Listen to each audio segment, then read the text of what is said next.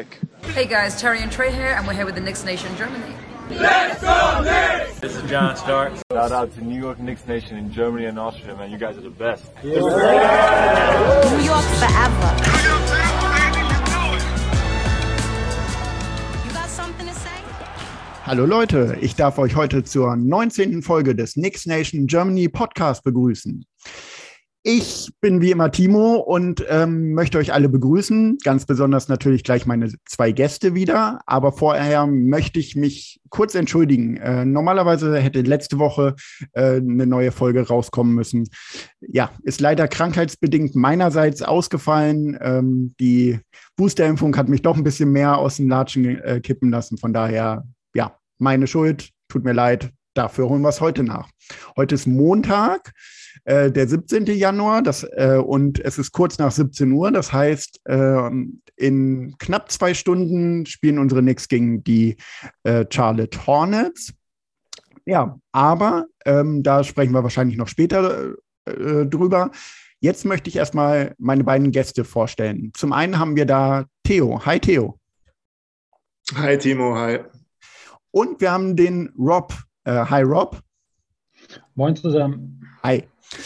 So, ähm, ja, ihr seid äh, neu hier im Podcast, von daher immer die normale Frage, wie seid ihr eigentlich zu den Knicks gekommen? Vielleicht, Theo, fängst du erstmal an. Genau, also bei mir ist es seit äh, 99. Ich denke mal, bin ich nicht der Einzige in der, in der Fangruppe. da gibt es wahrscheinlich eine ganze Menge von, die da zu den Knicks gekommen sind. Also ich spiele schon Basketball, seitdem ich 14 bin. Also Basketball-Fan bin ich generell schon länger. Ähm, da hat man sich natürlich die ganzen Bulls-Sachen angeguckt in den 90ern. Ähm, das waren natürlich so die Highlights. Jordan gegen die Jazz, also die letzten Finals und so. Und dann äh, kamen natürlich die Knicks 99 als Achter in die Finals, was natürlich krass war. Und ich kann mich noch erinnern, dass ich die Spiele auf Videokassette aufgezeichnet habe. Und oh. das da im letzten Spiel, glaube ich, irgendwie Game 5 in New York, da hat der, der Buschi, Frank Buschmann, mit Stefan Kretschmer, mit dem Handballspieler, kommentiert. Ich weiß nicht, ob sich da einer erinnern kann von euch. Ähm, ich nicht das mehr. Das, das war auf jeden Fall so Highlight. Ich glaube, die haben da noch gewettet, dass der Spreewell irgendwie 33 Punkte macht und dass sie gewinnen. Und da hat er irgendwie am Schluss 32 oder hat sogar 33 gemacht, aber natürlich haben sie verloren im letzten Spiel. Und das war so irgendwie krass. Dieses, dieses, dieser ganze Run in die Finals war hart. Und dann äh, ja, bin ich da zu den Knicks gekommen und dann war ich 2001 das erste Mal in New York äh, im Garden äh, beim Spiel gegen die Hawks. Da haben die irgendwie nichts mit 40 Punkten gewonnen oder so. Und äh, ja, seitdem äh, bin ich nix Fan auf jeden Fall. Äh, seitdem bin ich auch nicht mehr weggekommen von dem Team. Natürlich immer, immer ein bisschen, ein bisschen weniger dann eigentlich in der Zeit. Und dann ist es ein bisschen mehr geworden, als dann der League Pass auch irgendwie äh, mhm. nach Europa kam, was man sich die Spiele dann auch regelmäßig angucken konnte. Da ist es dann wieder mehr geworden. Also ja. hatte dann auch mal dazwischen einen kleinen Hänger, aber seit der, seit 99, 2001 so echt dabei.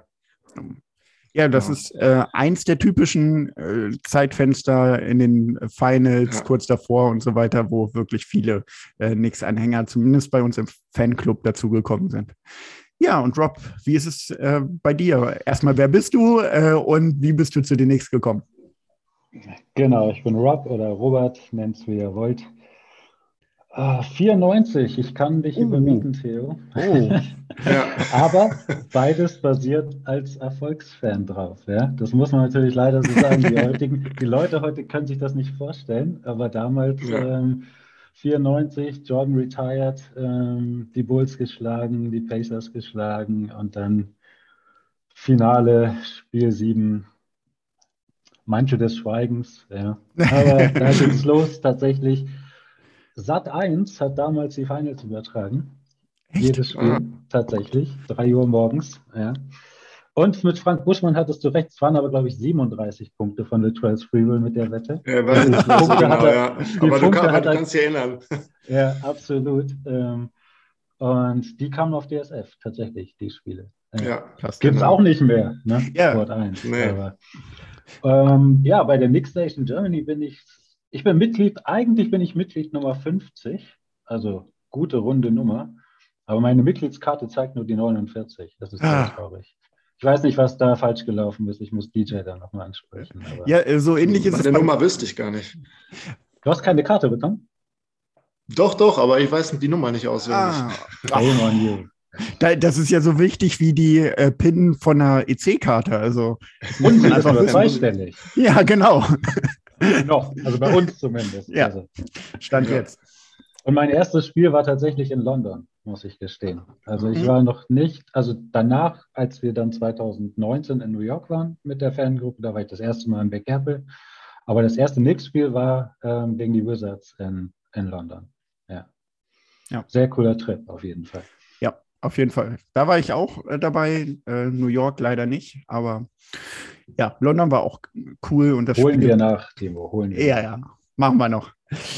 Ja, aber jetzt kommen wir so ein bisschen aus der Nost Nostalgie raus und äh, steigen so ein bisschen in die aktuelle ja, Achterbahnsaison, kann man es wirklich nennen, ein. Äh, wir haben eben im Vorgespräch schon kurz drüber geredet. Äh, wenn wir letzte Woche aufgezeichnet hätten, dann wäre unser Fazit ein bisschen negativer ausgefallen. Irgendwie jetzt, äh, ja, seit einer Woche läuft es doch wieder ganz gut.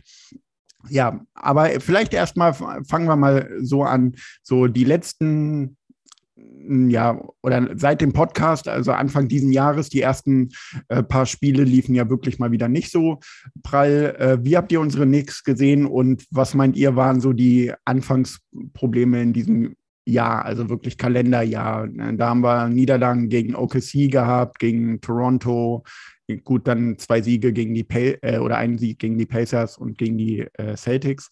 Aber ja, wir sind mal wieder oder wir sind schlecht ins Jahr gekommen. Woran liegt es eurer Meinung nach, Theo? Was sagst du? Also für mich ist es ein bisschen äh, eine Mischung aus vielen Sachen. Also für mich kommt die ganze Saison, so wenn man das mal jetzt auf die ganze Saison äh, sich anschaut, mir kommt das so vor, als wie eine lange Preseason irgendwie. also es ist nie ganz, nie ganz klar, wer hat seine Rolle, wer ist jetzt hier irgendwie der Man. Einmal ist es Randall, dann ist es Barrett, dann äh, kommen irgendwie die Jungen, dann ist Obi irgendwie die ganze Zeit so, so ein Thema, das man ansprechen muss. Äh, jetzt ist Mitch wieder der, der gut spielt. Also jetzt spielen eigentlich alle gut. Äh, aber es ist echt, echt schwierig, da irgendwie den, den, den roten Faden zu finden. Also, und äh, ja, die letzten zehn Spiele, ich meine, die zwei Spiele ohne Randall, das hat was gebracht, meiner Meinung nach, dass man da natürlich gesehen hat, dass ohne Randall geht es nicht. Äh, das auf jeden Fall. Man sieht auch, der Typ zieht echt die Verteidigung auf sich. Ob er dann seine, ob er dann, ob man ihn dann als guten Spieler in dem Spiel bezeichnen kann oder nicht, ist immer schwierig, weil manche Spiele die Saison hat er echt richtig schlecht gespielt. Aber irgendwie kommt man doch nicht drum rum, dass man sagen muss, er ist doch unser Nummer eins Mann. Also, mhm. obwohl ich hoffe, dass sich das jetzt irgendwie ein bisschen ändert, dass das RJ wird. Man sieht das ja auch die letzten paar Spiele schon. Aber eben, wie du schon gesagt hast, es ist eine Achterbahnfahrt. Und äh, eben, für mich ist irgendwie nicht ganz klar, wer ist da die, wie ist da die Rotation. Also, das ist auch, ja klar, wenn die Leute raus sind wegen Corona, aber es hat halt jedes Team, oder? Also, da mhm. ist ja bis jetzt ja. kein Team irgendwie drum rumgekommen, außer die Jazz, glaube ich. Die haben, glaube ich, zwei Fälle gehabt oder so. Aber ja, sonst. Äh, gut, in der äh, in Utah kannst du wahrscheinlich auch nicht viel machen, außer äh, zum Training und wieder zurück. genau, da ist es so wie bei den Knicks letztes Jahr. Da kannst du ja. nicht viel machen und dann, äh, genau, dann läuft ja. das halt. Nee, aber ich, ich finde es schwierig momentan. Also auch jetzt die Spiele, die wir jetzt gewonnen haben, die letzten drei Spiele waren super, da kann man nichts sagen, aber es kann auch genauso wieder passieren, dass wir die nächsten drei Spiele verlieren. Also. Ja. Und Rob, wie hast du so die letzten Spiele empfunden? Ja, Rollercoaster auf jeden Fall. Ähm, wobei ich sagen muss, dass ich auch arge Probleme mit unseren Siegen hatte zu okay. gewissen Zeitpunkten. Also die Spiele gegen Detroit, Minnesota, ähm, das waren Siege, aber das waren keine guten Siege. Das waren Siege, wo man sich gefragt hat, wo man schon gesehen hat, dass mit der Mannschaft was nicht stimmt. Mhm. Ähm, sei es durch Corona-Ausfällen oder dass es innerhalb des Teams nicht stimmt. Da muss auf jeden Fall was passiert sein. Und manche Siege, ähm, Niederlagen, die darauf folgten, wie zum Beispiel gegen Toronto, wo wir, glaube ich, eine ganz dünnes Big Man-Lineup hatten, wo wir zum Beispiel auch gesehen haben, dass Kevin Knox kein Vierer ist, weil er keine Rebounds holen kann. Ähm, und wo, wo wir einfach klassisch dominiert wurden. Und Niederlagen hängen wir natürlich immer sehr hoch ja, weil wir Fans sind, logischerweise. Und Siege hängen wir aber erst hoch, wenn es so drei, vier am Stück sind. So, das ist immer so das ja. Gefühl, was ja. ich habe. Das heißt, man eskaliert natürlich in gewissen Bereichen, genauso wie wir jetzt natürlich auch diesen positiven Vibe haben, weil wir halt aktuell alle drei Spiele, die wir jetzt hatten, gegen San Antonio, Dallas und Atlanta, souverän gewonnen haben. Das heißt, wir hatten keine Slumps, wir lagen nicht mit 20 vorn, haben mit drei gewonnen, lagen nicht mit 25 hinten, haben mit drei gewonnen, Hashtag Boston, ja. ähm, sondern das sind mal Siege, wie wir sie letzte Saison auch schon hatten. Und was ich mir aufgeschrieben habe, ist, dass die Heimstärke wieder da ist. Wir hatten zu einem gewissen Zeitpunkt so viele Niederlagen schon im Garten wie in der gesamten letzten Saison. Mhm. Und das ist ein Faktor. Das heißt, natürlich kommt da auch dieses Randall-Thema mit rein, als er mhm. ausgebucht wurde, etc. Aber da muss die Chemistry auch wieder hin, dass der Garten wieder ein Platz ist, wo man einfach die Siege holt. Und damit nimmst du so viel, super viel mit. Und wenn wir jetzt noch den Schedule angucken und so viel schauen, dass wir kaum Teams spielen, die über 500 sind, müssen wir halt diesen Run halt mitnehmen und man sieht, was passiert. Wir kratzen wieder ähm, ganz schnell in Regionen, wo wir uns, glaube ich, alle hinsehen. Ja. Meinst du denn, wo du es gerade erwähnt hast, äh, der Garden, dass das am Anfang vielleicht sogar eher belastend war, die äh, Stimmung da? Die kann ja nun mal schnell umschwenken, äh, die Fans werden, werden schnell ungeduldig, wenn es dann mal nicht läuft, etc. Das hatte man letztes Jahr ja nun mal nicht im Garden, ne? In, am Ende dann äh, zu den Playoffs. Da hat man auch gemerkt, dass äh, die Nervosität größer war. Meinst du, das war am Anfang der Saison ein Faktor, dass da ja sich ein Random Randall, RJ erst äh, oder auch von je, wer auch immer, eigentlich alle äh, daran gewöhnen mussten, beziehungsweise damit erstmal klarkommen mussten? Ich glaube, wir sind viel zu gut gestartet ähm, durch die guten Siege am Anfang. Ähm, wir hatten den Double Overtime gegen Boston, das war Spiel Nummer eins. Ja? Dann hatten wir ähm, Siege, ähm, da haben wir Philly geschlagen, schaue ich nochmal, und dann haben wir die Bulls. Die, die Bulls, die Bulls geschlagen. Die Bucks haben wir, also wir, wir hatten quasi relativ viele Siege und wir hatten super heftige Offensive Ratings. Ja, das mhm. heißt, wir waren im Offensive Rating waren wir so gut, was aber nicht an uns lag, sondern vielleicht am Hype oder ich, an dadurch, dass die Saison angefangen hat, ich weiß es nicht. Und vielleicht hat dadurch der Knicks-Fan an sich im Garten halt auch schon die Erwartungen bekommen, der dann nicht die wir nicht halten konnten, was aber auch normal ist, weil wir die letztes Jahr, viele sagen ja immer, schaut auf den Rekord von letztem Jahr. Und er verändert sich zu diesem Jahr nicht großartig. Und auf diese Demut und dieser Realität müssen wir uns einfach zurückkommen.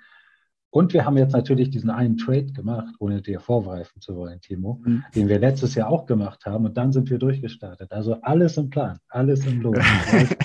ja, ich, mu ich, mu ich muss auch sagen, ich glaube, wegen den Erwartungen, das äh, habe ich irgendwo gelesen, dass ein paar Leute gesagt haben, dass die Knicks letztes Jahr Vierter waren, ist eigentlich das Schlechteste, was hätte passieren können, weil äh, die Erwartungen sind einfach viel zu hoch. Also wir sind kein äh, Four-Seed-Team äh, dieses Jahr nicht und letztes Jahr haben wir das auch nur mit viel Glück geschafft. Und äh, da sind die Erwartungen hoch. Dann durch die ersten Siege, wie du schon gesagt hast, sind die Erwartungen nochmal gestiegen und dann wird man natürlich schnell ausgebuht im Garten. Das ist schon so. Ob das jetzt äh, gerechtfertigt ist oder nicht, ist natürlich die andere Frage. Aber ich glaube, das ist nicht ja. wirklich zu erwarten, dass man so gut ist, wie die ersten Spiele gezeigt haben oder auch wie die letzten drei Spiele jetzt gezeigt haben. Ich meine, Dallas hat, glaube ich, die letzten acht Spiele gewonnen und wir haben die dominiert. Also die ja. haben auch einen schlechten Tag erwischt. Ja, das ist es ja. Also dieses Auf und Ab ist ja äh, nicht nur bei uns so. Ne? Also wenn man ja, sich die Tabelle anschaut, äh, Dallas war eine Zeit lang richtig, richtig mies und ähm, sehr mies auf jeden Fall und äh, dann ein paar Siege am Stück und schon sind sie nach oben geklettert. Also das ist ja bei ganz vielen momentan dieses Rollercoaster, äh, weil halt einfach Covid dies Jahr noch viel mehr irgendwie reinschlägt und das muss man auch sagen, diesmal hat es uns auch wirklich mal erwischt und auch mit wichtigen Spielern, ne? Randall, ein RJ, äh, ja, eigentlich war ja fast jeder mal im Corona-Protokoll. Von daher, ähm, da hatten wir letztes Jahr auch, ich glaube, ja, Rose war, hatte Corona und ansonsten vielleicht noch mal ein, zwei Sp Spieler, aber da war halt kaum was, was deswegen ausgefallen ist.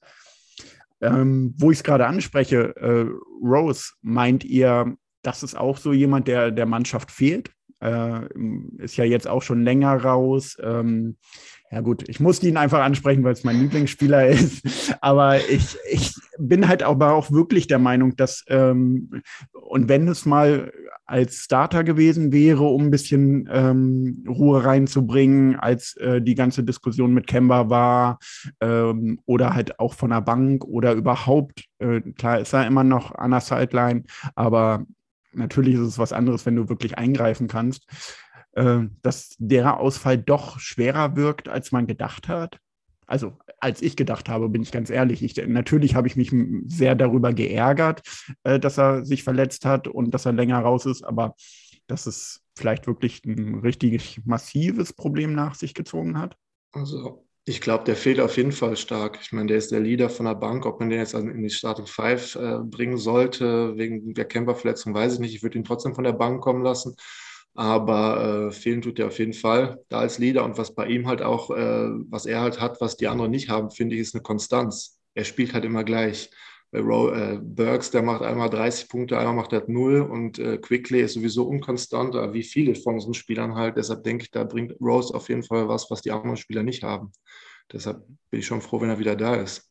Und es ist, ähm, warum Rose so wichtig ist, ist ja auch irgendwo ein selbstgemachtes Problem, was wir uns mit Kemba Walker zwischenzeitlich selbst auferlegt haben.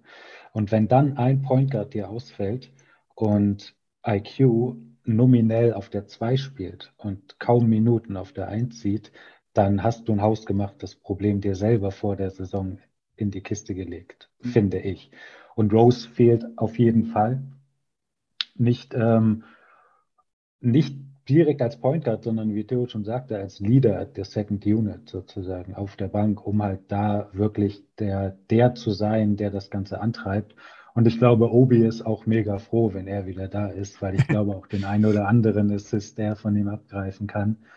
Ähm, also Rose, ähm, wie ist die Prediction eigentlich bei ihm? Wann, wann äh, soll er wieder fit sein? Oh Gott, äh, das letzte Mal, was ich, äh, als ich irgendwas gelesen habe, ist aber jetzt auch schon ein bisschen länger her, war es äh, Februar, Mitte, Ende Februar, glaube ich. Ähm, aber ich, keine Ahnung, äh, man liest auch nichts mehr wenn man nicht e-, extra nachschaut. Also irgendwie mhm. habe ich das Gefühl, dass ich zumindest, ich bin aber auch nicht immer so viel unterwegs auf Twitter etc., äh, dass ich das nicht vor die Augen gespielt bekomme, sagen wir es mal so. Von daher ja. kann es gar nicht sagen, aber ja, okay, dann teilt ihr da meine Meinung, äh, dass wir den schon ganz gut gebrauchen könnten. Absolut. Ja, ja ähm, aber wir hatten ja ich sag mal so, ein bisschen Probleme, ähm, haben jetzt letzte Woche dann aber einen Trade eingefädelt, der bisher noch nicht irgendwelche ja, Auswirkungen gehabt hat. Aber wir haben einen neuen Spieler jetzt bei den Knicks, Cam Reddish, für äh, ja, Kevin Knox und ein Pick der Hornets, der irgendwie protected ist. Ich habe es nicht ganz verstanden, aber äh, es kann gut sein, dass er vielleicht irgendwann sogar nur ein Second Rounder ist. Also im Grunde, und wir haben auch noch Solomon Hill gekriegt, gut, äh, der ist ja schon wieder weg, aber ähm, im Grunde haben wir ja Reddish gegen Knox getradet. Ähm, Rob, was sagst du dazu? Guter Trade oder absoluter Mist? Es, es wurde, glaube ich, in anderen Podcasts diskutiert, dass wenn Atlanta diesen Move nicht gemacht hat, um was Großes vorzubereiten, dann sind sie die Lachnummer der Liga. Weil du kannst es nicht rechtfertigen, ähm, diesen Trade zu machen, wenn es nicht der Plan von etwas Großem bei Atlanta ist. Also Cam Radish gegen Kevin Knox ist ein Upgrade auf so vielen Ebenen, wenn man sieht, was der Typ dir bringen kann. Also nur als, als Prospect gesehen, was er drauf haben kann, dann ist es quasi sehr viel mehr als Kevin Knox dir jemals in deinen feuchten Träumen geben kann. Und das ähm, dazu, dass er mit RJ natürlich noch ähm, kumuliert, das natürlich noch ähm, ein Gesahne auf der Torte. Aber ich glaube, dass besonders ähm, defensiv auf dem, auf dem Flügel haben wir was Großes, was Großes bekommen. Was ich nicht, nicht mehr weiß, müssen wir ihn nächstes Jahr bezahlen oder hat er noch Vertrag? Wie ist da die Situation? Muss jetzt im Sommer bezahlt werden. Also jetzt. Ähm, okay. Das heißt, da steht dann die Entscheidung. Haben wir, wenn haben wir die Bird Rights, können wir ihm quasi mehr bezahlen als allen anderen? Die müssten wir haben. Die wurden ja, glaube ich, mitgetradet, wenn mitgetradet. ich das richtig. Ja. Wenn, ja, genau. wenn da was feststeht und wir ihn dann halten können für einen, für einen Kurs um die zwölf, was auch immer, zehn bis zwölf, glaube ich, dann haben wir da einen guten und dann fünf Jahres Deal machen oder so, dann haben wir, glaube ich, einen richtig guten Deal gemacht. Ja. Auf den ja. Hornets-Pick, wie du sagst. Scheiß drauf. Also. Nee. ja, ich glaube auch, glaub auch, dass der Trade wirklich ein Stil war. Äh, ich glaube, den besten Twitter-Post nicht gesehen habe, weil die Knicks haben die Woche zwei, zweimal gegen die Hawks gewonnen, obwohl sie nur einmal gespielt haben. der,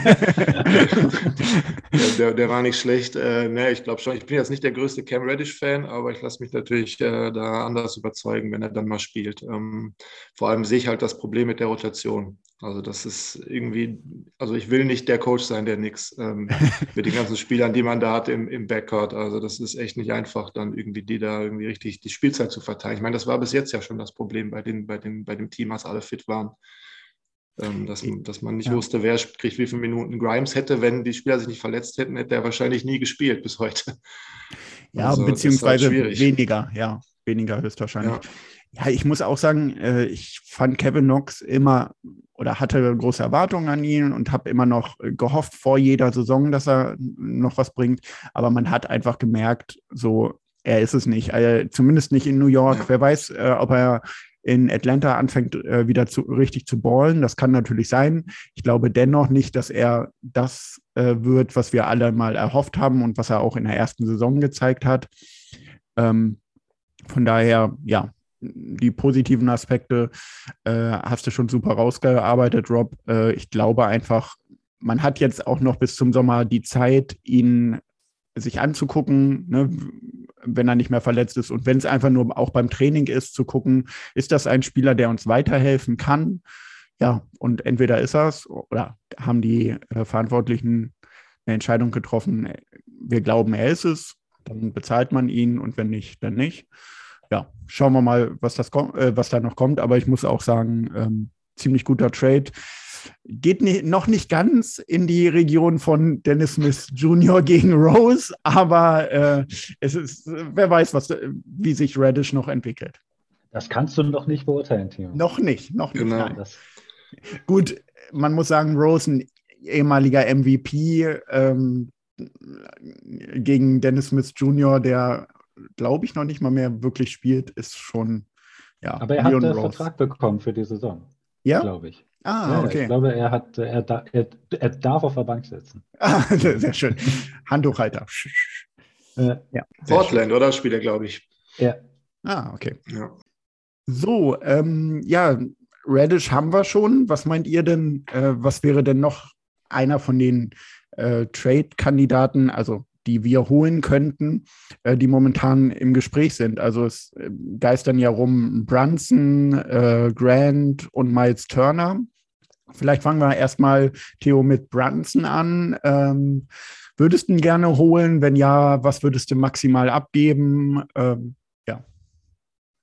Hm, nee, also ich glaube, der, der Vertrag läuft ja auch aus, den müsste man auch bezahlen. Ähm, ich würde ihn nicht holen. Ähm, Außer man gibt jetzt, man kriegt irgendwie Kemba für ihn weg oder sowas, dann würde ich es natürlich machen, äh, aber ansonsten würde ich das jetzt nicht, äh, würde ich es nicht machen. Also ich sehe jetzt generell keinen Trade, ähm, den ich jetzt machen würde. Und man weiß nie, was kommt. Aber die Spieler, die du jetzt genannt hast, sind auch nicht unbedingt meine Lieblingsspieler, die ich unbedingt bei den Knicks sehen will. Mhm. Deshalb, äh, Brunson muss ich auch sagen, habe ich jetzt nicht wirklich groß verfolgt. Ähm, spielt solide, aber würde ich jetzt auch gar nicht bezahlen wollen. Also ist, seinem, ist glaube ich, in seinem Contract hier, er spielt wahrscheinlich auch besser, als er sonst spielen würde. Dass er so viel ist, da würde ich jetzt den Gamble nicht eingehen. Ja, das ist halt auch die Frage, ähm, ja, ob er wirklich das bringt, äh, was er jetzt gerade bringt. Er spielt neben äh, Doncic und eigentlich Porzingis, kann dann natürlich Assists abgreifen. Ja, mal schauen. Äh, Rob, Meinung zu Bronson? Auf 2K ist der mega flink. Das muss man natürlich sagen. Aber ansonsten, ich habe mir, ich muss tatsächlich sagen, ich habe mir jetzt erstmal kurz die Stats aufgerufen von ihm und bin dahingehend echt überrascht, was der in 30 Minuten abrockt bei echt wenig Ballverlusten. Aber wie schon gesagt, also ich muss sagen, ich, ich bin in dem Standpunkt, dass ich unser Team an sich mag, wie es ist. Ich habe und man muss ja sehen, wie Theo schon sagte, klar, Kemba ist fragil, das bedeutet aber, warum sollte Dallas sich Kemba Walker holen.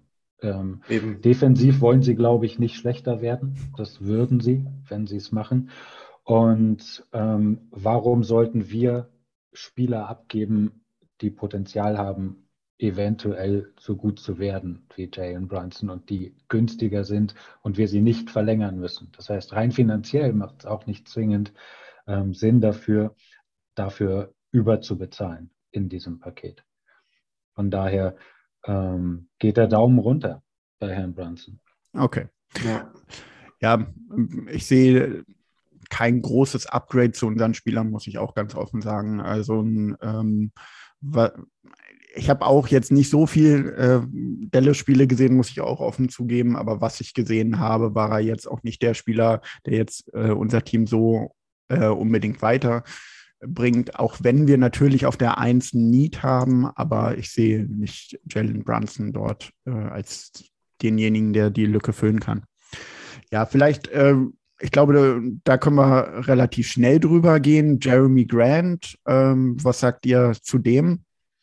Äh, können wir den gebrauchen? Nee. Ist ja eigentlich ein Stretch Vierer eher als ein Dreier, äh, also Small Forward. Klar, heutzutage positionsloser Basketball etc.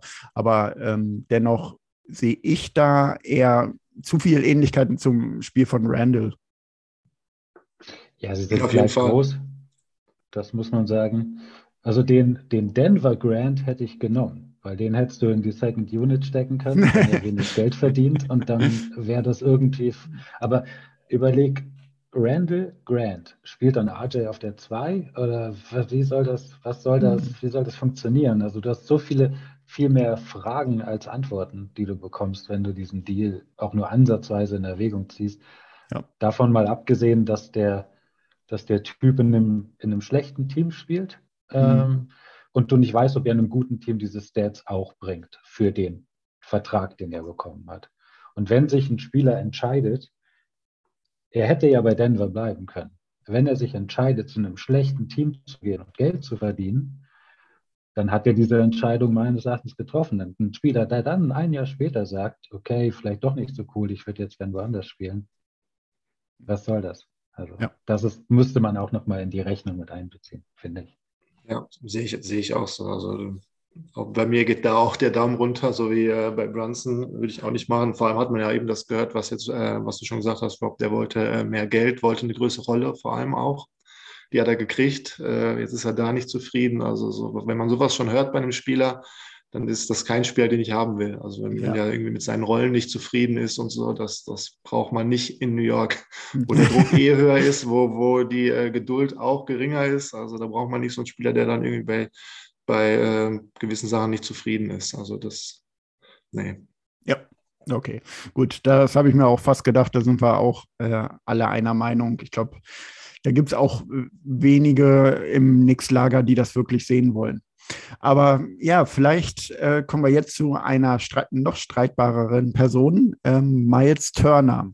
Äh, ich, wir haben es eben im Gespräch vorab ganz kurz angesprochen. Äh, ja, heute ist eine große Diskussion bei uns in der Next Nation äh, dazu aus, ähm, ausgebrochen und irgendwie ja, gibt es halt die Lage, äh, das eine Lager, das äh, Mitch Robinson äh, total in Ordnung findet, vor allen Dingen aufgrund der Leistung der letzten Spiele. Und die anderen sagen halt, Miles Turner kann halt ähm, einiges mehr, hat Range etc., ähm, besserer Ringbeschützerer, besserer Defense-Spieler. Ja, Theo, was sagst du? Ähm, würdest du einen Trade äh, zum einen machen und zum anderen findest du Miles Turner oder mit Robinson besser? Ja, das sind zwei unterschiedliche Spieler. Also kann ich jetzt nicht sagen, wen ich besser finde. Natürlich behält man immer lieber die eigenen Spieler. Ähm, aber was ich natürlich bei äh, Mitch äh, sehe, ähm, vor allem die ersten, die erste Hälfte dieser halben Saison, jetzt hat man ja die ersten 10, 20 Spiele, hat man ja jedes Spiel gemeint, der verletzt sich wieder. Ist immer irgendwie umgefallen, äh, humpelt jedes Spiel mindestens einmal, auch jetzt noch. Also im letzten Spiel, glaube ich, auch wieder einmal gehumpelt. Ich meine, der war jetzt nicht so groß verletzt die Saison, Glück gehabt, aber ich weiß nicht, ob der wirklich so eine lange Karriere durchhält. Also hat natürlich jetzt viel an seinem Körper gearbeitet. Äh, vielleicht zahlt sich das aus, äh, wird man sehen in Zukunft. Aber ähm, ich glaube, der ist schon sehr verletzungsanfällig. Deshalb äh, ist das jetzt der einzige Trade, den ich vielleicht machen würde, aber ich wäre jetzt auch nicht hundertprozentig davon überzeugt. Vor allem eben, Miles Turner ist nicht so ein starker Rebounder, aber er bringt uns natürlich den Vorteil, dass er, den, äh, dass er das Feld auseinanderzieht und er kann mal einen Dreier werfen. Also das ist schon keine schlechte Sache, aber ich, ich weiß nicht, ganz hundertprozentig überzeugt bin ich von der Geschichte auch nicht. Hm.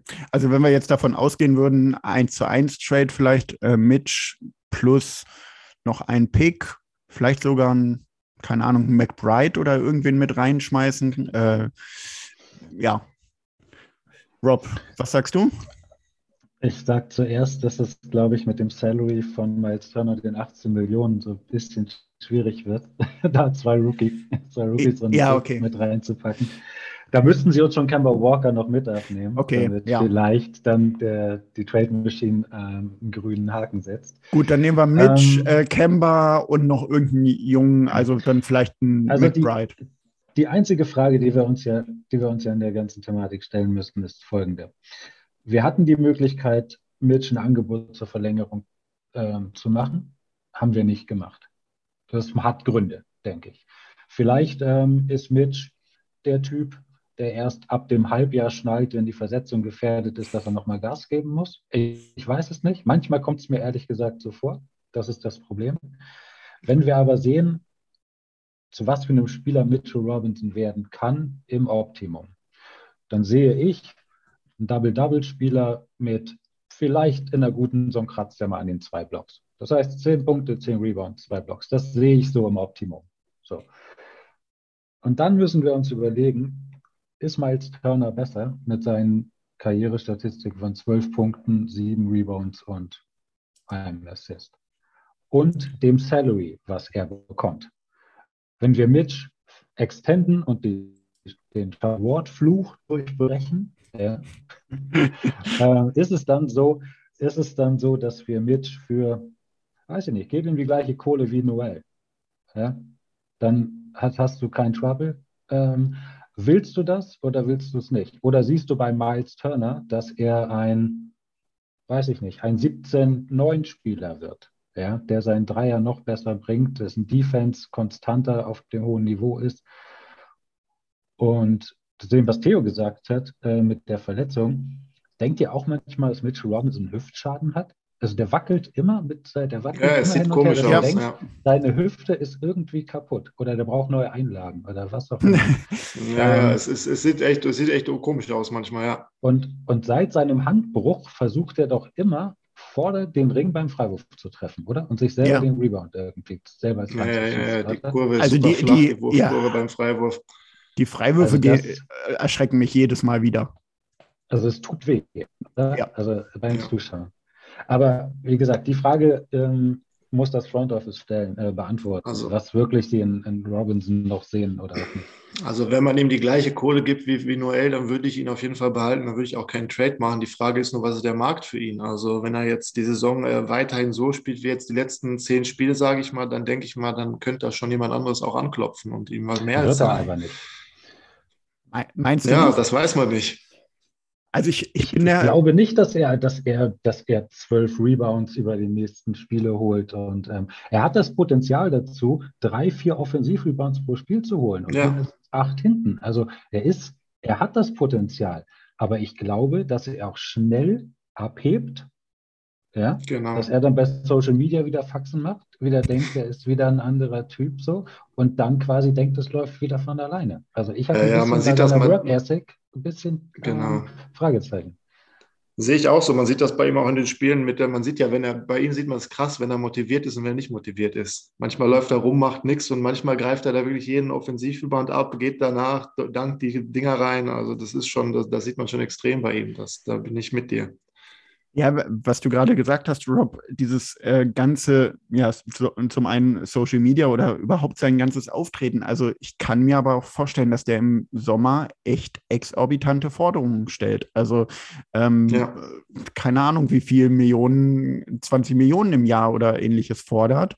Ähm, kann, also weiß ich nicht, so, so macht er auf jeden Fall den Eindruck, weil ich habe es, glaube ich, hier on Take auch schon gesagt, er macht auch nicht immer den hellsten Eindruck. Also nicht, dass er jetzt ähm, wirklich dumm ist, aber ähm, im Vergleich zu anderen äh, NBA-Spielern wirkt er halt ein bisschen so. Ja. Und äh, ja, ich weiß halt nicht, auch aktuell gerade nicht, ähm, von wem er vertreten wird, ob er selber verhandelt oder welche Agenten oder keine Ahnung. Ähm, ich ihm nicht empfehlen, selber zu verhandeln. Ja. Aber bei, bei, Turner hätten wir doch das Problem, wir hätten ihn dieses Jahr und wir hätten ihn nächstes Jahr. Mhm. Und dann stehen wir doch auch wieder vor einer Entscheidung. Ja gut, dann müssen wir auch quasi wieder was, was tun. So. Also ich, ich weiß nicht, ich, hab, ich bin 50-50. Wenn sie es machen, wenn es ja. zustande kommt, ist es okay. Aber dann ist natürlich auch wieder der Gegenwert relevant mhm. in dem Paket. Weil ja. wenn dann nicht Walker und meinetwegen noch, also ich sag mal so, man kann jetzt nicht Obi Toppin und Quentin Grimes damit rein. Natürlich nicht, ja, nein. Das, ähm, das geht null klar. So, weil dann ähm, hast du den Gewinner vielleicht sogar auf der anderen Seite. Ja. Und das ich glaube, bei Grimes haben wir ja schon, bei Grimes haben wir ja schon gesehen in dem äh, Reddish Trade. Ich glaube, den wollen sie nicht abgeben. Da hieß ja irgendwie, dass ja. Atlanta wollte ja Grimes haben. Alan Houston in the making, auf jeden Fall. Oh, ja, oh. ja. ja, gut, stimmt, aber der Wurf, ja. der Wurf auf jeden Fall. Der, ja, Wurf, äh, auf jeden der Fall. Wurf ist super. Äh, was hat Marco äh, das eine Mal gesagt? Äh, der Grimes-Wurf sieht so aus, als wenn Grimes bei 2K sich den Thompson-Wurf gekauft hat. Äh, ja, also den ja, Clay Thompson-Wurf. Ja, äh, ich Absolut. muss auch sagen, ähm, Grimes überrascht mich und äh, überrascht mich positiv. Ähm, aber da können wir ja gleich, äh, das war ja nämlich auch noch so eine Sache, die ich mit euch besprechen wollte. Aber ähm, seit ihr, also eher auf den Gegenwert, Miles Turner, ihr würdet ihn nehmen, seid euch aber auch noch nicht sicher, ob Mitch nicht vielleicht doch besser in dieses Team passt, beziehungsweise äh, wir ihn lieber behalten sollten und bezahlen sollten zu moderaten Preisen. Und genau, also 20 Millionen ist absurd. Ja, da sind wir uns, glaube ich, einig. Ja, ja, ja, auf jeden Fall. Die Frage ist, die Frage ist, ob beide Seiten wissen, was sie aneinander haben.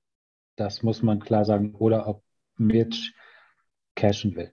Mhm. Ja. Und wenn er den Markt testen will, dann könnte es natürlich auch unschön werden. Ja, aber mhm. das wissen die Leute hinter den Kulissen wieder, weil vielleicht hat man auch schon miteinander gesprochen und ähm, mhm. Mitchell Robinson hat gesagt, für den, für die Extension mache ich es nicht, weil ich ähm, denke, dass ich mehr kriegen kann, wenn ich Free Agent bin. I don't know. Mhm. Ja. Ja, gut, das ist es immer. Ne? Es sind immer Spekulationen von unserer Seite hier, Wünsche etc. Wir wissen nicht, was hinter den Kulissen alles passiert. Von daher, ja. Gut, also ähm, ich glaube, wir sind uns alle drei aber irgendwie dann doch einig. Äh, wir lassen die Mannschaft erstmal so beisammen, es sei denn natürlich, es kommt äh, irgend ein Monster-Deal oder halt kleine, die uns äh, besser machen, aber ähm, so ein Mittelklasse-Deal, ja. sei es ein Brunson, ein Turner, ähm, ja, eher nicht. Und äh, ansonsten gucken wir mal, was da noch für also, Sachen auf dem Trademark kommen. Also was ich auf jeden Fall noch, was ich auf jeden Fall noch äh, sehen würde, um da noch was hinzuzufügen, mhm, also wenn klar. ich jetzt Burks oder Kemba, das habe ich auch schon in der Gruppe geschrieben, wenn ich Burks oder Kemba irgendwie abgeben könnte gegen irgendwelche Draft-Picks, dann würde ich das sofort machen. Okay. Alleine damit die Rotation ein bisschen, äh, ein bisschen besser wird. Aber Weil wenn wirklich alle fit sind, ich sehe da ein großes Problem. Okay. Glaubst du, die Lineup aktuell funktioniert ohne Burks? Also dass die Rotation und so weiter und so fort, ohne dass Rose dabei ist? Ohne dass Rose, Rose dabei ist, ist schwierig, aber Rose ist ja irgendwann wieder fit. Äh, Kemba ist ja wahrscheinlich auch wieder irgendwann fit. Äh, also einen von beiden meine ich natürlich. Beide kriegt man nicht los. Aber wenn man jetzt äh, Kemba abgibt oder, oder Burks, dann hat man ja den anderen dann noch in der Starting Five, wenn Rose nicht da ist. Als Guard, denke ich schon. Also ich glaube, es gibt viele Container, die Burks gerne haben. Ja, Eben, genau, das glaube ich nämlich auch. Ja. Das ist nämlich ein super Spieler, der passt zu einem Contender, der bringt die Offense von der Bank, äh, was ja vielen fehlt. Und da, ich würde den auf jeden Fall direkt abgeben. Also ich finde ihn gut. Klar, der hat uns auch schon viele Spiele gewonnen, aber ist jetzt nicht mein Lieblingsspieler, muss ich ehrlich sagen. Die Frage ist, wie viel der Draftpick halt von diesem Contender dann wert ist, ne, im mhm. Gegenzug. Das ja, von, da, von daher. Ja, also, klar. Äh, ein Kemba kann ich noch verstehen, obwohl ich schade finden würde, ähm, ja. den wegzutraden. Ähm, aber ein Burks würde ich zum Beispiel wirklich nur hergeben, wenn man einen guten Spieler, einen guten jungen Spieler äh, zurückbekommt. Also nur für einen Draft-Pick von, äh, sagen wir jetzt einfach mal, von den Bucks, von den Lakers, von, ähm, was weiß ich, äh, Chicago oder irgendwen, der da oben drin ist. Ähm, gut, die Lakers sind momentan nicht oben drin, aber ähm, ihr wisst, was ich meine. Also so ein Draft-Pick ja. und dann späte erste Runde, da bin ich der Meinung, kriegst du keinen Spieler, der ähm, oder sehr schwierig, ein Spieler, der an Burks Niveau rankommt. Vielleicht in ein paar Jahren, aber also in drei, vier Jahren, aber ich glaube, unser Timetable ist schon ein bisschen kürzer. Also wir haben Randall, der gerade wahrscheinlich ähm, ja dabei ist, den besten Basketball äh, überhaupt zu spielen. Letzte Saison, gut, diese Saison ne, auf und ab. Aber ihr wisst, was ich meine. Ähm, wir sind halt kein einziges Rebuild-Team mehr. Wir brauchen nicht nur junge Spieler, sondern wir brauchen Spieler, die uns weiterhelfen. Und da glaube ich, ist ein Burks ein Spieler, der uns äh, aktuell weiterhelfen kann. Ähm, alleine auch ja, seine Erfahrung natürlich. Deswegen, ja, aus dem Standpunkt gesehen stimmt, da stimme ich dir zu, ja, das stimmt schon, aber ich sehe halt das Problem, wenn jetzt alle fit sind, mhm. dann spielt Grimes, dann wäre wahrscheinlich wieder nur noch zwei Minuten oder so, weiß man nicht. Es mhm. ist schwierig, deshalb. Ja, aber genau das ist jetzt zum Beispiel äh, das Thema. Äh, Quentin Grimes, der hat mich wirklich überrascht. Ähm, so in den letzten Spielen. Ähm, viel besser, als ich erwartet habe. Ich bin jemand, ich mag gerne äh, junge Spieler. Äh, das Ding ist halt nur, nur mit jungen Spielern gewinnst du halt nicht viel. Ne? Von daher. Ja, äh, auch eine Mischung, ja. Genau. Im Moment äh, spielt er mehr. Ähm, er ist eigentlich genau dieser 3D-Spieler, was wir uns erhofft haben, beziehungsweise äh, Draft Reports etc. Äh, ja, habt ihr das auch wirklich so erwartet? Äh, auch, dass er jetzt so viel spielt, klar, wie gesagt, Ausfälle und so weiter. Aber unter Tipps ist es ja nun mal ein bisschen schwer. Am Anfang der Saison hat er auch gar nicht gespielt. Ja, äh, was haltet ihr von Grimes? Ich glaube, bei Grimes, bei, bei Grimes kommt quasi Corona hinzu, ähm, dass er quasi seine Chancen hat. Und sich halt wirklich nichts scheißt. Ne? Der geht aufs Feld und wenn der frei ist, dann wirft er. Da, da gibt es keine, keine Hesitation oder sonst irgendwas. Der hat seinen Auftrag, ähm, was du an dem einen Spiel gesehen hast, wo er die 27 gemacht hat. Und da glaube ich fünf Dreier in Folge, wo der Garden, glaube ich, explodiert ist. Ja, ja. ja. Äh, und sich hinten raus seine Quote nochmal versaut hat, als er dann, glaube ich, genauso viele in Folge daneben geschossen hat.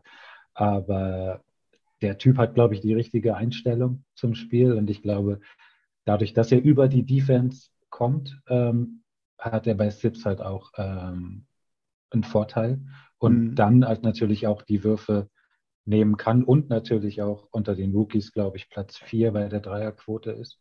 Ähm, hat er quasi auch nur Argumente auf seiner Seite.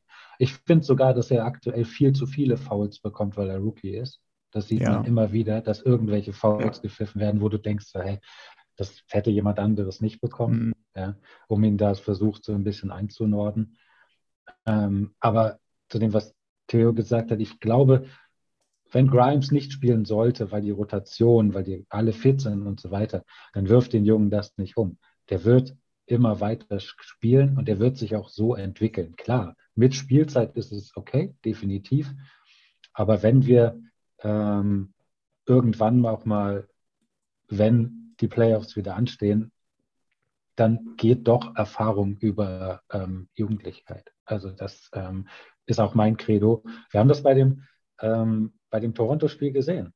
Ähm, wenn du eine Starting Lineup mit Deuce, Grimes, äh, was war mit Obi Toppin, Tash war, glaube ich, noch da, dann weiß ja, ich gar Tash, nicht. Ja. Du, du, bist, du bist komplett verloren ja, gegen ja. ein gestandenes Team in der NBA.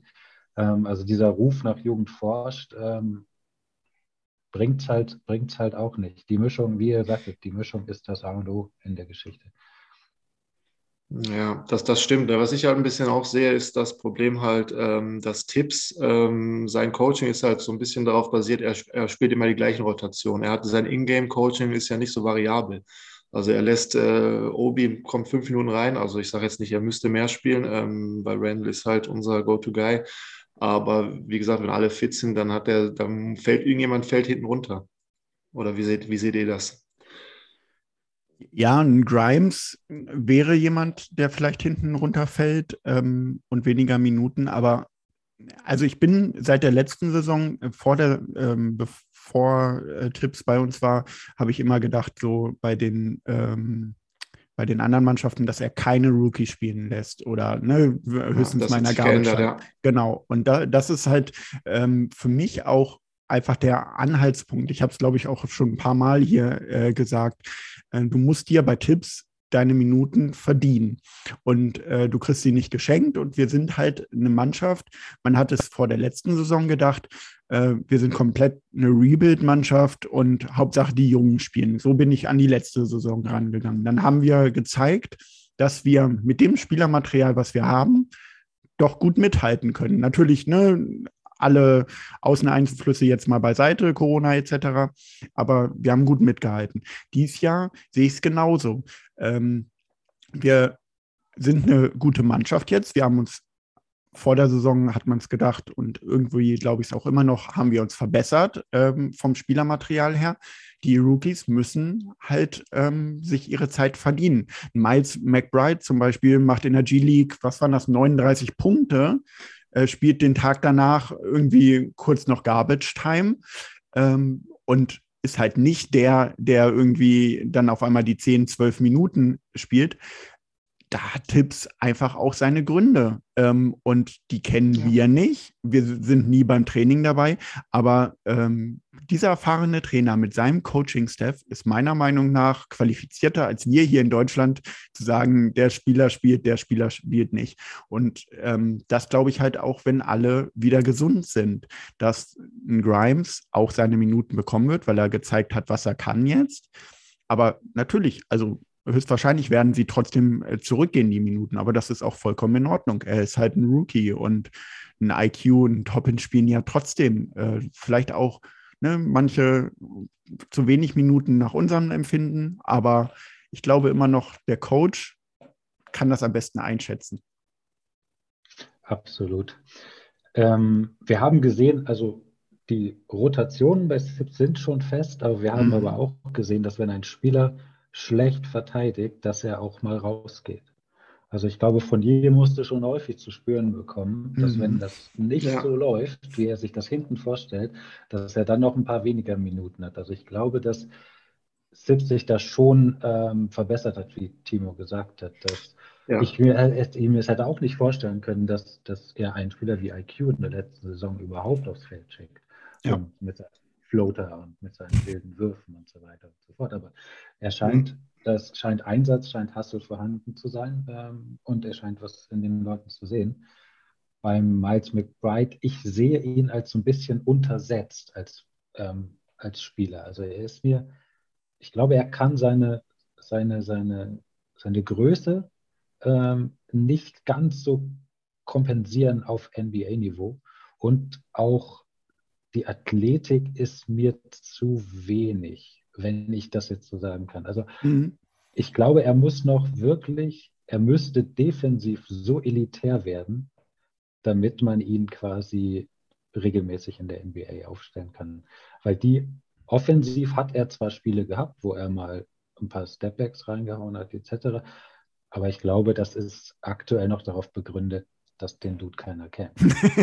Wenn das irgendwann ja, ich so glaube ist, auch ist es, also ich sehe ihn für seine Draft-Position gerechtfertigt. Bei, Mac, äh, bei Grimes weiß ich noch nicht, wo da der Haken war, warum er so weit hinten gelandet ist. Weil ich glaube, der hat alles, um Rotationsspieler zu werden in, einer, in einem guten Knicks-Team, nicht woanders. Ähm, also von daher, Future is bright. Ja, äh, bist du auch der Meinung, Theo? Ich bin auch der Meinung, genau. Also ich finde auch, dass Tipp sich da auf jeden Fall verbessert hat, dass er die Jungen spielen lässt. Äh, finde ich auf jeden Fall gut. Da war ich auch immer sehr skeptisch. Ähm, wie Rob gerade gesagt hat, die Rotation ist fix bei ihm meistens. Äh, was äh, du gesagt hast jetzt, dass äh, wenn einer schlecht verteidigt, geht er raus, ist vielleicht nicht bei allen so. Fournier auf jeden Fall, aber dann gibt es gewisse Spieler manchmal, äh, die bleiben dann trotzdem drin, was auch dann irgendwo okay ist schlussendlich, weil, äh, wie er beide sagt, das ist der Coach und die haben mehr Ahnung, die sehen im Training, was die Spieler machen, die sehen, wie die sich verhalten und alles. Äh, ja, trotzdem muss man auch gucken in so einem Team, dass irgendwie die Chemie äh, passt. Äh, wenn man gewinnt, ist die Chemie immer da. Wenn man verliert, dann heißt es auf einmal irgendwie, ja, vielleicht sollte ich mal ein bisschen mehr spielen. Der reicht, äh, der gibt nicht alles, äh, ich schon. Äh, das ist dann immer so ein bisschen das äh, Problem in so einem, beim im Teamsport halt. Da ist natürlich die Chemie ist eine der wichtigsten Sachen meiner Meinung nach. Ist natürlich schwierig als Coach auf jeden Fall. Ja, klar. Äh, man muss irgendwie die Balance finden. Äh, das auf jeden Fall. Ich wollte, ähm, noch, ich wollte noch kurz ja. zu McBride sagen, da bin ich auf jeden Fall äh, Robs Meinung. Also der auf jeden Fall seine Draft-Position ist auf jeden Fall gerechtfertigt. Und wenn ich so einen Spieler sehe, ich denke mir immer so, was ist, was, was gibt es schon für einen Spieler in der NBA, der diesen Spielertyp irgendwie, was, was, da, was, da, was der sein könnte. Bei McBride sehe ich da irgendwie nicht so viel. Also wie du gerade schon gesagt hast, Grimes, Allen Houston, äh, sch schlechterer Clay Thompson, wie auch immer, aber bei McBride, ich sehe da irgendwie nicht so, also ich finde ihn gut, klar, aber ich sehe jetzt nicht irgendwie den Spielertyp, den er verkörpern könnte. Harry Rosier fällt mir da so ein. Undersized Point ja, Guard, aber ja. Hm. Ich glaube, Terry Rosier ist noch ein bisschen athletischer.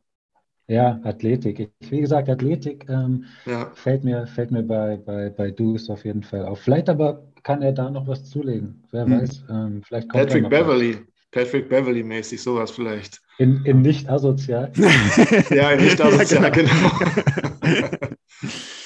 ähm, aber wir haben ja jetzt ein bisschen über die Rotation und so weiter äh, gesprochen von Tipps. Äh, es war jetzt eine Zeit lang sogar mal ähm, bei uns zumindest in der Gruppe und auch, ähm, ich habe es auch äh, ein, zwei Mal bei Twitter gelesen, äh, Tipps stand in der Kritik, ob er noch der richtige Trainer überhaupt ist für diese Mannschaft. Ähm, habt ihr dazu denn eine Meinung, Theo? Äh, glaubst du, wir sollten schon wieder einen neuen Coach holen oder ähm, ja, sollen wir bei ihm bleiben? Ich würde auf jeden Fall bei ihm bleiben. Ich meine, letztes Jahr Coach of the Year. Klar kann es immer schnell gehen. Ich glaube, der Coach von Toronto, äh, bevor die Meister geworden sind, war auch Coach of the Year und ist dann rausgeflogen. Also es kann ja. schnell gehen, äh, wenn es nicht passt. Ähm, aber es, ich denke, dann, dann, dann kommen auch Sachen dazu, die man wahrscheinlich gar nicht mitbekommt als Außenstehender, dass irgendwas im Team wirklich nicht passt. Man hört ja oft so Geschichten, irgendwie die Mannschaft spielt gegen den Coach und solche Sachen. Ich glaube, so weit sind wir nicht. Deshalb würde ich den auf jeden Fall äh, behalten äh, macht es okay. Äh, wie wir jetzt gerade vorher schon gesagt haben, der ist wahrscheinlich auch lernfähig, lässt jüngere Spieler mehr spielen. Klar, ich rege mich auch auf, muss ich ehrlich sagen, wenn dann Randall irgendwie, weiß ich nicht, wie ein Schluck Wasser übers Feld läuft manchmal und Obi kriegt dann fünf Minuten. Äh, ich finde den Hype über Obi übertrieben, generell. Äh, aber ja, verstehe ich dann manchmal auch nicht. Oder vorhin ja auch, wenn er schlechte Tage hat. Ähm, nimmt er ihn nicht raus. Ähm, das sind solche Sachen, die mich schon stören. Hm, aber ja, eben wie du sagst, er hat Erfahrung und ich würde ihn auf jeden Fall behalten. Wie sieht es bei dir aus? Man, man, wusste, wenn man Sips holt, was man bekommt. Und das, glaube ich, muss man sich immer äh, vergegenwärtigen, so ist das Wort. Du weißt, dass du keine elitäre Offense bekommst. Du weißt, dass du nie das Team sein wirst, was die meisten Assists in der Liga spielt. Du weißt, dass du ein Team bekommst, was hinten auf Elite 2 Level verteidigt, ähm, was worunter die Offense in den meisten Fällen leidet. Das war Saison 1. Saison 2 versuchte man den Spagat zu schaffen, mehr Dreier, höheres Volumen, mehr Offense. Wir haben gesehen, was passiert ist. Die ersten Spiele hat es gut funktioniert, dann ist es implodiert. Dann finden wir jetzt langsam wieder die Balance. Bei den zugelassenen Punkten sind wir jetzt mittlerweile wieder auf Platz 4 oder 5. Das heißt, die Defense ist wieder besser geworden. Wie weit das mit dem Spielplan zu tun hängt, äh, weiß ich nicht, etc. Aber ich glaube, wir sollten uns weniger um SIPs Sorgen machen, als uns darum freuen, dass wir ein gesamtes Front Office haben, was funktioniert, wo sich niemand gegenseitig irgendwas zuschiebt, etc wir können darüber reden, wie das Front Office die nächste Saison angeht. Ähm, können wir gleich aufs nächste Thema kommen.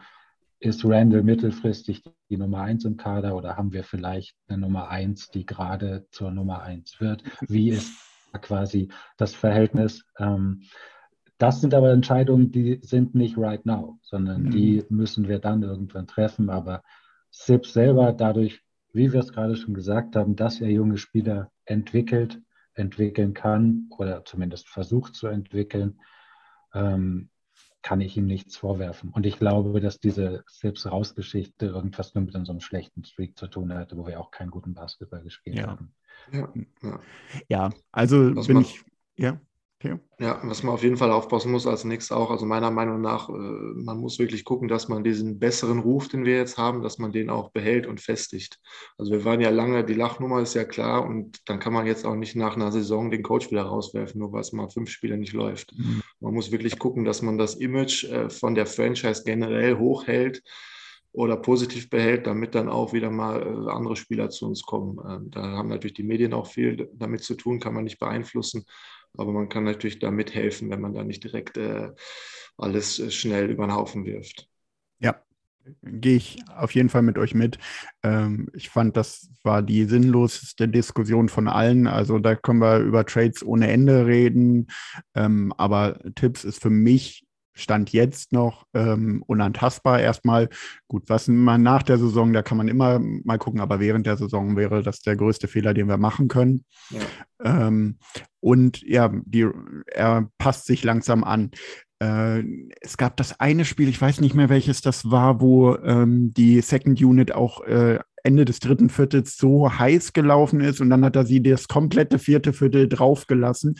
Das, Detroit. Äh, äh, ah, das Detroit-Spiel, genau.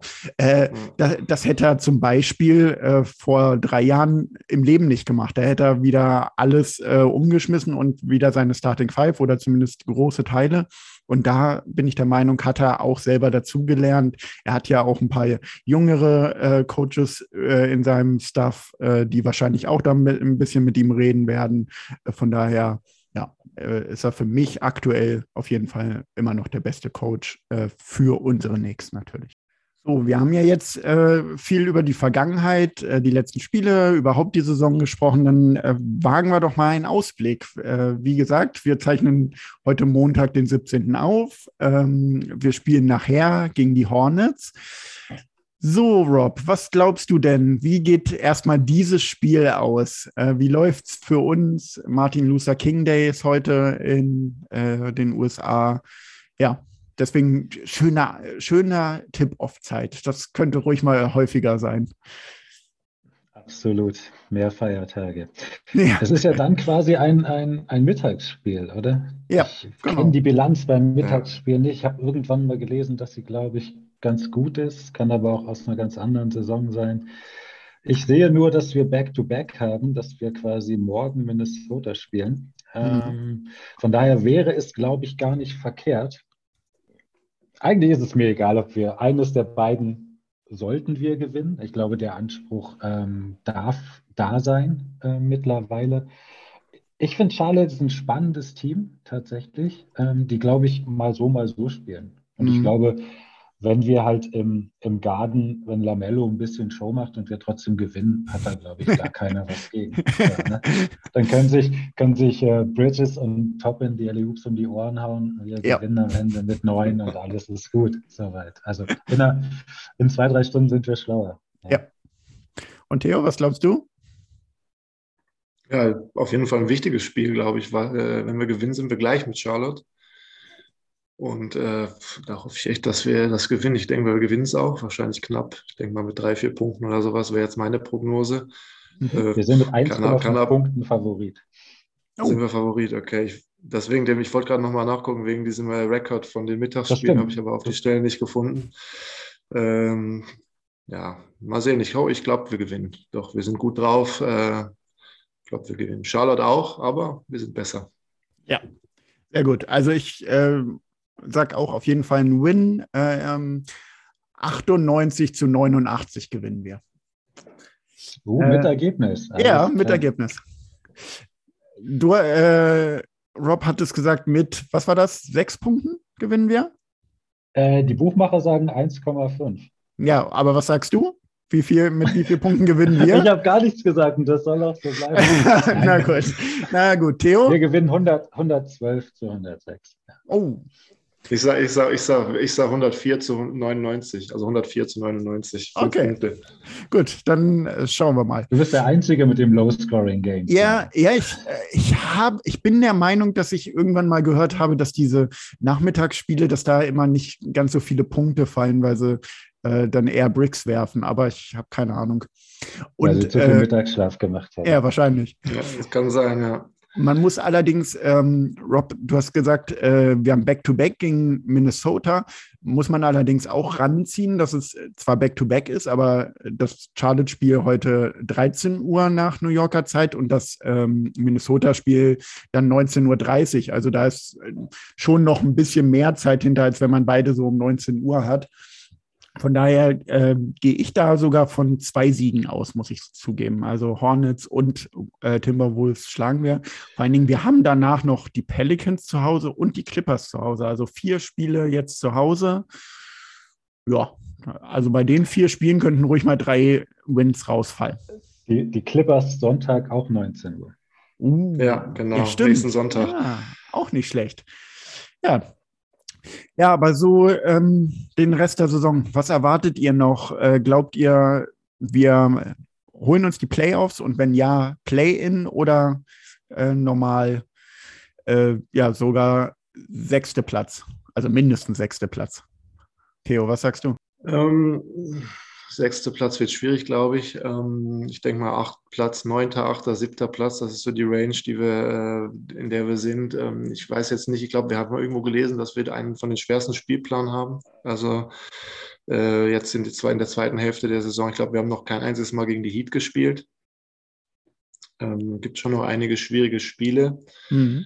Ähm, ich denke, wir werden da wahrscheinlich wieder mit einem ausgeglichenen Rekord äh, rausgehen. Was das dann für ein Platz am Schluss ist, muss man sehen. Ähm, aber Sechster weiß ich nicht, ob das äh, realistisch ist. Wäre natürlich cool, aber hm.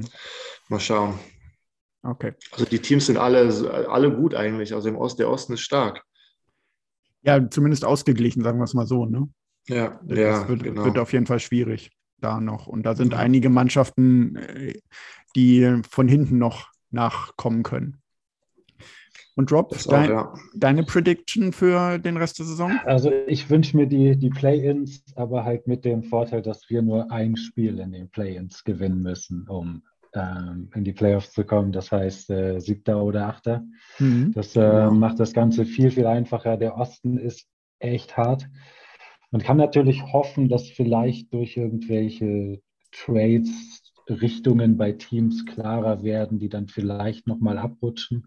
Aber wie du schon gesagt hast, Boston, Atlanta unter uns, das ist nicht kein gutes Gefühl. So. Und darüber genau. hat man halt die, die Bulls sind komisch gut, Cleveland ist komisch gut dieses Jahr. Washington weiß ich nicht, kann sein, dass die nochmal runtergehen, weiß man mhm. aber auch nicht. Und daher glaube ich, mit Platz 7 oder 8 können wir, glaube ich, alle sehr, sehr gut leben. Und dann schreiben wir halt 99 neu. ah, okay.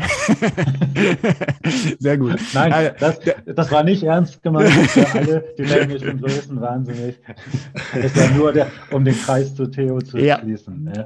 Sehr gut. Ja. ja, aber was, was du sagst mit den Celtics und den Hawks unter uns, das habe ich auch schon gedacht. Das ist kein gutes Gefühl. Die sind eigentlich besser als der 11., 12. Platz, wo die gerade stehen. Also die werden auch, ich denke mal, Atlanta wird sich irgendwann auch wieder fangen und ein paar Siege in, in Serie holen. Zumal sie ja nicht mehr gegen uns verlieren können. Wir haben ja schon dreimal gegen sie gewonnen. stimmt, ja, stimmt. Zum Glück. Ich, äh, was habe ich gehört? Äh, vorhin erst gelesen, no, äh, seit November hat Atlanta zu Hause kein Spiel mehr gewonnen oder so. Irgendwie. Die haben, äh, die haben elf Spiele aneinander verloren zu Hause, glaube ich. Ja, ja, das ist schon krass. Also ich bin aber auch der Meinung, dass da irgendwas äh, nicht richtig läuft und äh, wenn die nicht Collins äh, traden, dann glaube ich, äh, bleiben die diese Saison da unten.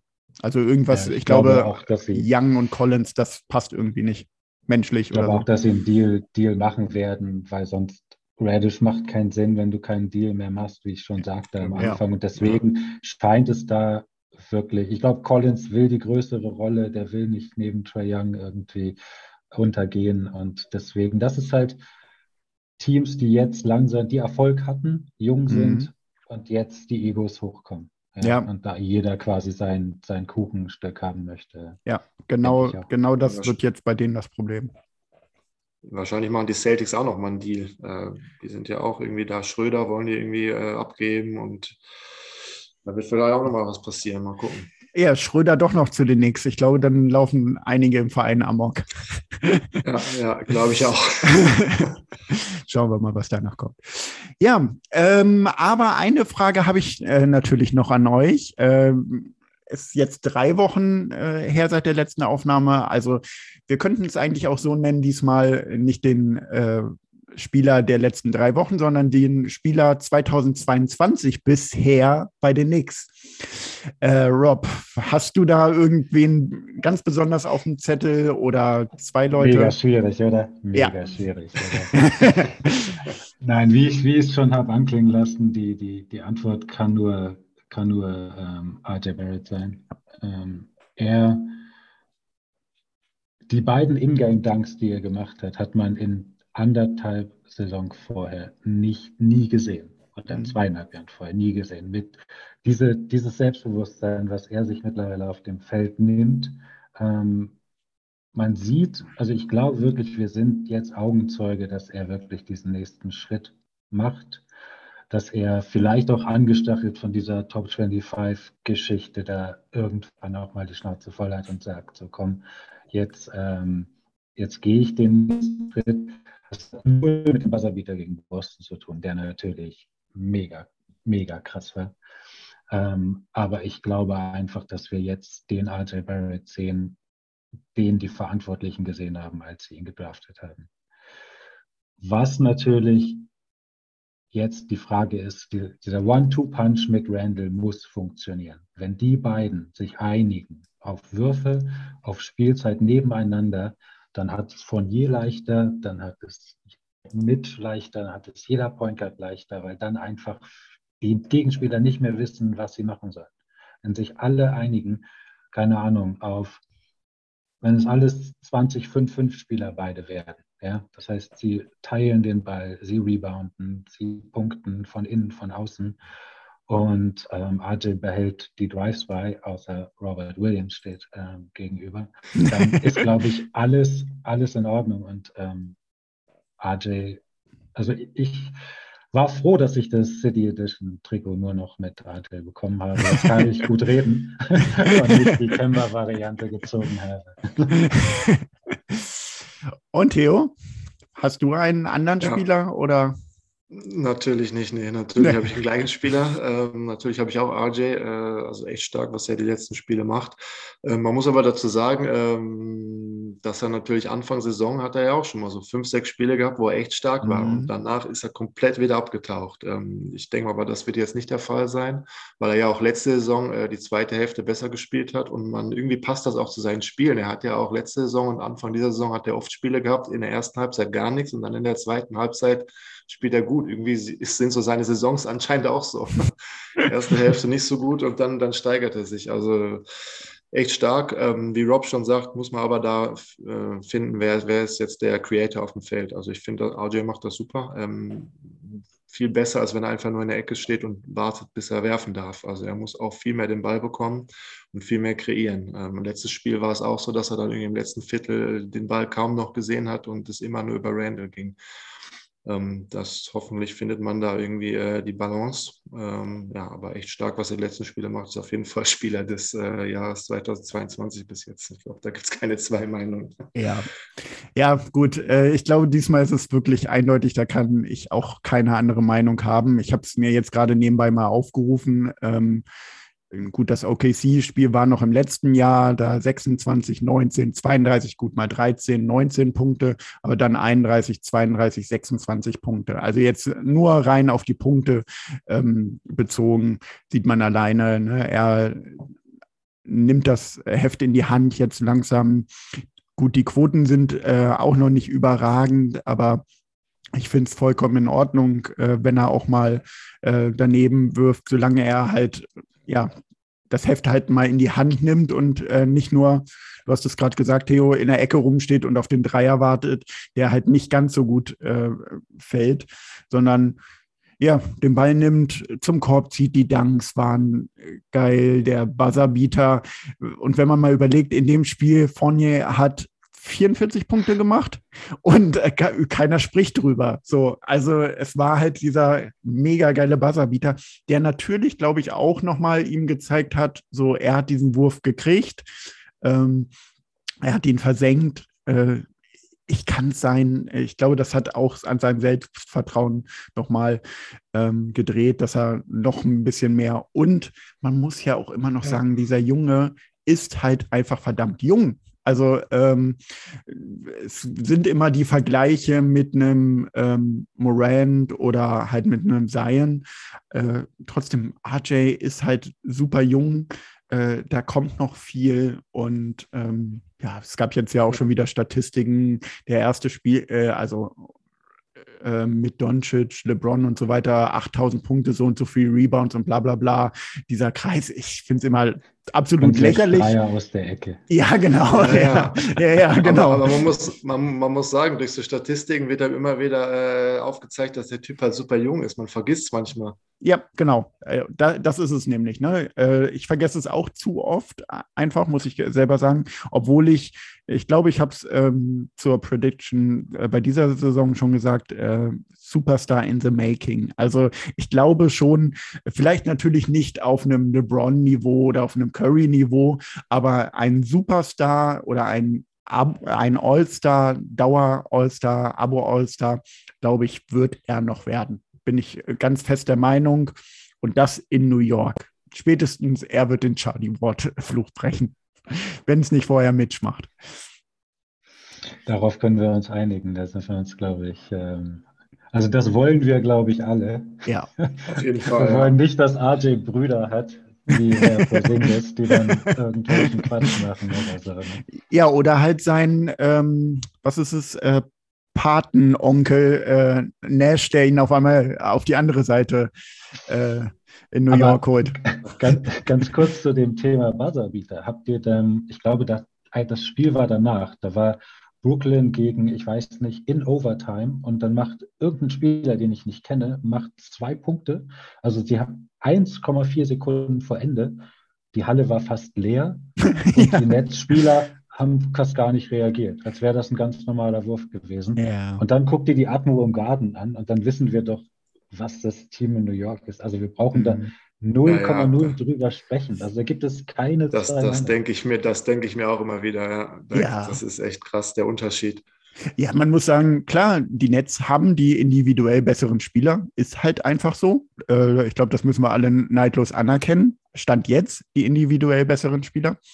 Aber von der Franchise und von Fansein äh, gibt es nichts anderes äh, in New York als die Knicks. Also äh, Brooklyn ist halt hip oder vor allen Dingen bei so Hipster äh, eher äh, irgendwie in gerade und weil es Brooklyn ist, aber äh, die Knicks sind halt einfach die Macht in New York. Ja, aber ist auch der größere Druck, ja? Ja, auf jeden Fall. Das, das ist auch nicht einfach für die Spieler. Ja. Ja, aber ich glaube, wir haben jetzt schon ganz schön viel gequatscht. Ähm, mal wieder die erste Folge im neuen Jahr äh, hat sehr viel Spaß gemacht. Habt ihr denn noch irgendwelche Worte, die ihr noch loswerden wollt? Ähm, Rob, gibt es noch irgendwas, was du zu den Knicks sagen willst, zur Knicks Nation Germany? Ja. Irgendwas? Habt ihr das Spiel gegen die Spurs gesehen, wo Toppin ausgewechselt wurde nach zwei Minuten, wie traurig der Typ oh. auf Ich habe mir gedacht, ja. so Alter, dieser Typ tut mir so leid. Das dann kam er ja nochmal rein am Ende mit seinen zwei Highlight-Dunks. So. Aber ich glaube, der Typ denkt sich einfach nur, lass mich doch einfach noch zwei Minuten mehr drauf. ja. Also, aber Obi Toppin ist für mich noch das, das ich habe bei Toppin irgendwann keine Meinung mehr. Ich kann diesen Typ nicht sehen in drei Jahren, wo dieser Spieler hingeht. Bei RJ kann ich es sehen, ja. bei Mitchell Robinson kann ich es mir hindenken, bei Obi Toppin mal so, mal so. Und es, es hat wahrscheinlich alles irgendwo Gründe. Klar, Theo, sagst du, dass ähm, Randall zu viel spielt, wenn er in der Defense nicht Vollgas gibt. Aber du hast halt dann Toppin dahinter. Und das ist dann vielleicht in den meisten Fällen nicht immer der bessere Fit, so in der Gesamtsumme. Und seine Airball-Dreier sind ja mittlerweile oh. der Running Back der Liga, oder? Also ja. der Typ tut mir echt leid. ansonsten, glaube ich, haben wir wenig Baustellen im Kader. Ähm, Im Verein läuft ja alles gut. Mitgliederbeiträge wurden ja endlich mal abgebucht. Das heißt, der Verein ist auf Rosen gebettet. die, die, Podcasts laufen jetzt mit ein bisschen Überlänge. Wir sind ja auch ein bisschen verspätet. Wir mussten noch ein bisschen mehr liefern. Ne? Ah, das stimmt. Von daher ähm, sind wir, glaube ich, alle recht zufrieden derzeit. Ja. Leo, was kannst, willst, du, kannst, willst du noch sagen? Also, was mir auffällt, die Saison, äh, wollte ich noch sagen, ähm, ich weiß nicht, wie es euch geht, aber ich finde es eigentlich eine geile Saison. Also, wir haben schon richtig geile Siege gehabt, die Saison. Ich weiß jetzt nicht mehr, wie es letzte Saison war, äh, aber die, gegen, den Boston, gegen Boston, der Sieg war krass. Äh, wir haben ein Spiel gehabt gegen Milwaukee, wo wir irgendwie von 30 zurückgekommen sind oder so. Da gab es schon einige gute Spiele. Die Danks von Obi, äh, natürlich, die bringen jetzt nicht viel, aber das ist natürlich schon geil. Der Dank von äh, RJ, der Windmill-Dank. Äh, Fournier macht 40 Punkte. Also wir haben eigentlich schon viele Highlights gehabt für das, dass wir so schlecht in der Tabelle sind. Äh, oder täusche ich mich da? Ja, da, da, gebe ich dir recht. Oh, da wurde gerade äh, die Danks von äh, RJ noch einmal ansprichst. Äh, diese eine Szene, wo er und Toppin alleine auf den Korb zulaufen und Toppin ja. so denkt, jetzt kommt das Anspiel, der Lob und dann macht ein RJ selber rein. Da hat, hatte mir ja. Toppin auch wieder leid, wo er Ja, der wollte, auch, der wollte den Ball gegens Brett wahrscheinlich. Ja, ja, genau. Er wollte richtig was auspacken, irgendwie Dunking-Contest-mäßig äh, und dann haut ihn RJ einfach selber rein. Das war. Äh, ich dachte. Das ist aber auch geil, ist aber auch geil. Wie bitte? Genau, das ist aber auch geil. Was hast du Wenn gesagt? Wenn es IQ gewesen wäre, dann wäre Ja, gut. Äh, ja, auf jeden Fall. Ist aber auch geil, wie man hinterher in der Kamera sieht, dass RJ ihn anguckt und sagt, was? What? ja. Weil RJ hat ihn einfach nicht gesehen. Er wusste ja nicht, was, was war überhaupt ja. das Problem. Ja, ja. Ah, es gab schon ziemlich äh, witzige Szenen. Ja, Gut, ähm, ich möchte mich auf jeden Fall bei euch bedanken für eure Zeit. Es hat mir sehr viel Spaß gemacht. Ähm, möchte die Zuhörer darauf hinweisen, Nix Nation Germany äh, bei Twitter, bei Facebook, bei Instagram findet ihr uns auf der äh, Internetseite nixnationgermany.com findet ihr uns. Falls ihr noch keine Mitglieder seid, ähm, meldet euch bei uns. Äh, wir stellen euch den Verein nochmal vor, was äh, was wir sind, was wir machen. Ähm, ihr könnt es aber auch, wie gesagt, auf der Internetseite nachlesen. Zudem ähm, bestellt euch Merch. Äh, da haben wir auch äh, einige Sachen. Ähm, da kommt in nächster Zeit auch noch mal ein bisschen mehr dazu. Äh, da haben wir schon ein paar Anfragen, äh, ob es nicht was Neues gibt. Ähm, ja, wahrscheinlich äh, Zip-Hoodies und noch ein paar andere Sachen. Mal gucken. Ja, und ansonsten, ja, wie gesagt, ich bedanke mich für eure Zeit. Äh, alle, die das hören, einen schönen Morgen noch, einen schönen Nachmittag, schönen Abend, was auch immer, schlaft gut. Äh, und ich glaube, wir drei gucken uns jetzt auf äh, jeden Fall so in 20 Minuten das äh, Nix-Spiel heute mal zu einer wunderschönen Zeit an. Bis dahin, also bis zum nächsten Mal, wahrscheinlich dann wieder in zwei Wochen, so wie es eigentlich sein sollte. Ähm, ja, once a Nick, always a Nick. Ich wünsche euch was. Ciao.